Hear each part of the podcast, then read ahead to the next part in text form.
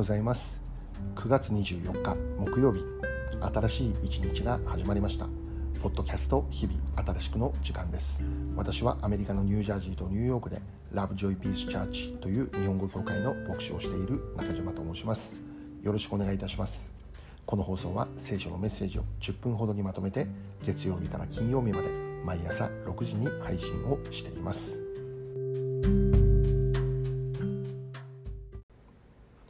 早速今日のメッセージですがまず今日の聖書の一節を紹介したいと思います。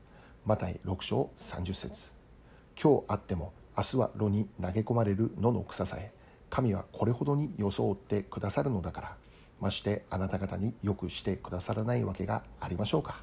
信仰の薄い人たち。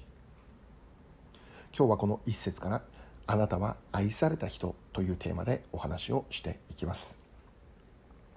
まず今日は一つの昔話についてお話ししようと思います。こんなお話です。昔々美人という名の美しい乙女がいました。ところがある日魔女が現れて「お前はとても醜い女性だよ」と言われてしまいました。がっかりした彼女は険しい岩の上に建てられている塔の中に閉じこもって自ら虜になってしまいました。美人は自分の惨めさを悲しみ寂しく泣くばかりの暗い人生を生きることになったのです。そんなある日魅力という名の王子が来て美人の姿を高い窓の向こう側に見て彼女の美しさに惹かれるんです。そして彼女を愛することになります。彼女を救い出そうとして高い塔に登ろうとするんですけど中から助けてもらわなければ到底入ることのできないような高い険しい塔でした。そこで美人は自分の髪の毛を抜いて一本一本結び合わせて下に垂らします。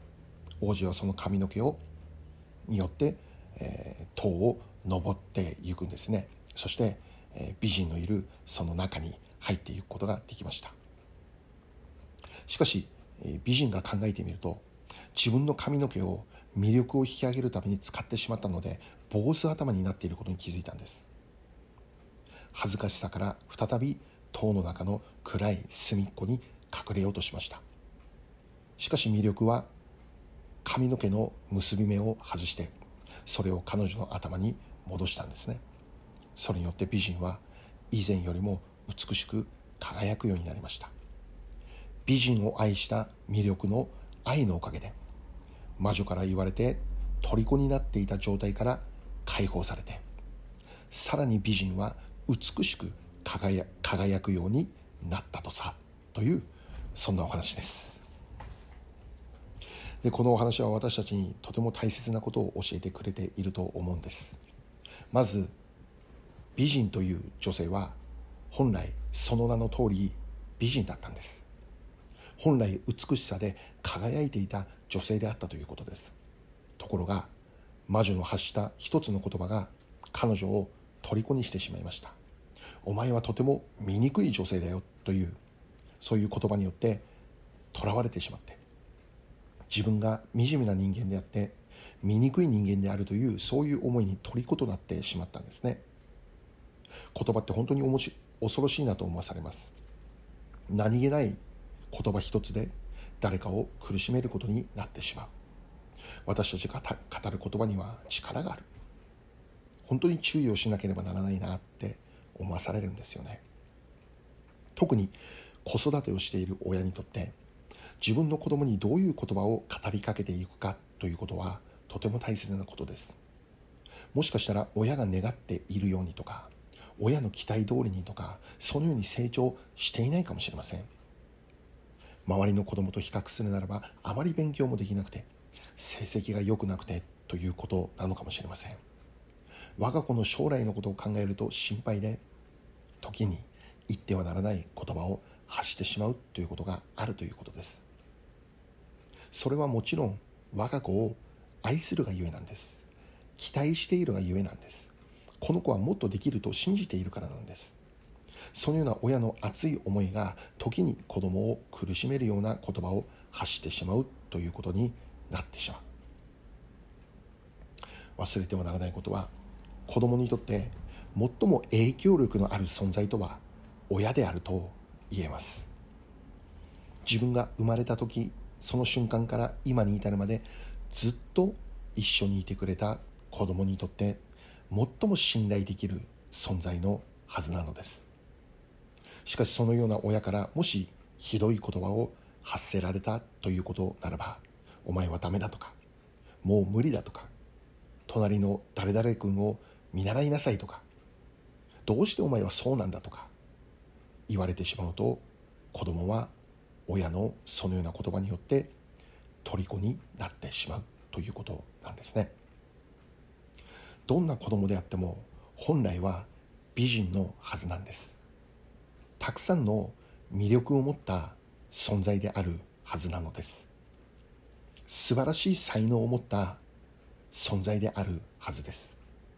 この世界の中で唯一の存在であり宝物のような存在であるということです。励ましの言葉によって愛の言葉によってその子供を磨けば磨くほどもっともっと光り輝くことができる原石であるのです。しかし特に親とかまた周りにいる誰かの語る言葉によって先ほどの美人のように虜になってしまう。そして惨めで寂しい人生を生きることとなってしまうんです。この間違った価値観による言葉によってどれだけ多くの若者たちの可能性が潰されているだろうか思わされます。日本の会社組織の中で上司からひどい言葉を浴びせられてしまう、ま聞いた話ですけども上司が思い通りに仕事のできなかった部下に対して「お前はもう生きてる価値はないぞ」とか「この世から去ってしまい」とまで言われてしまう。仕事が一つできなかったというだけでお前はもう生きてる価値がないとかこの世から去ってしまいとかあまりにもひどいと思いますよね。そのような間違った言葉によってもしかしたらその上司よりももっとたくさんの才能を持っているかもしれない若者の将来が潰されていく。今日初めに読んだ聖書の一節もう一度読みたいと思います。マタイ6章 30, 6章30節。今日あっても明日は炉に投げ込まれる野の草さえ。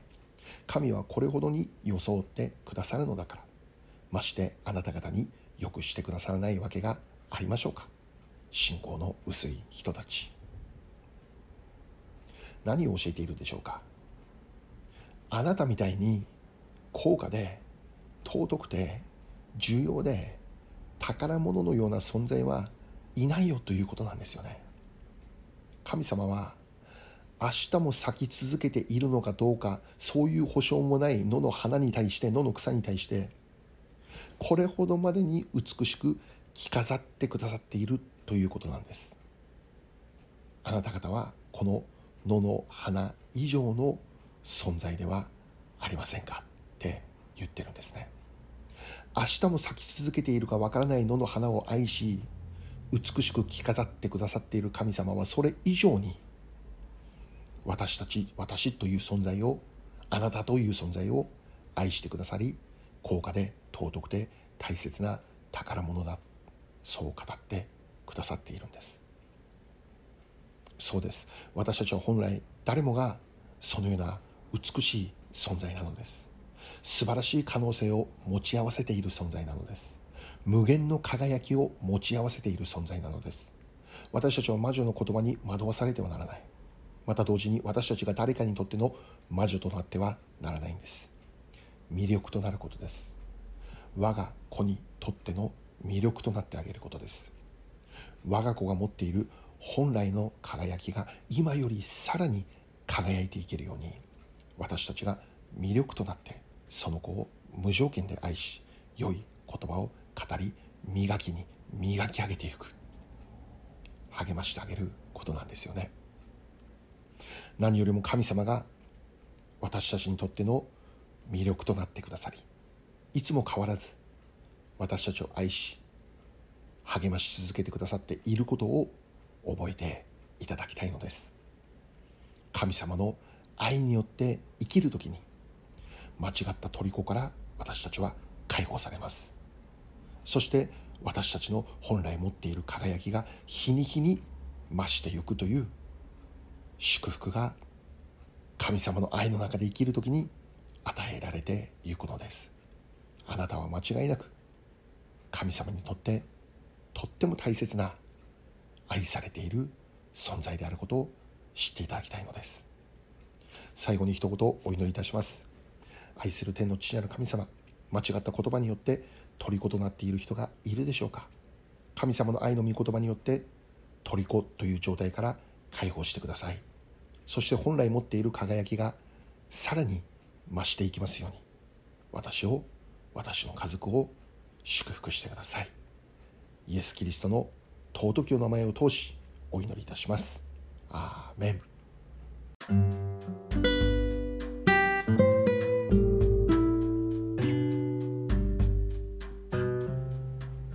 今日はここまでになります。良い一日をお過ごしください。ではまた明日。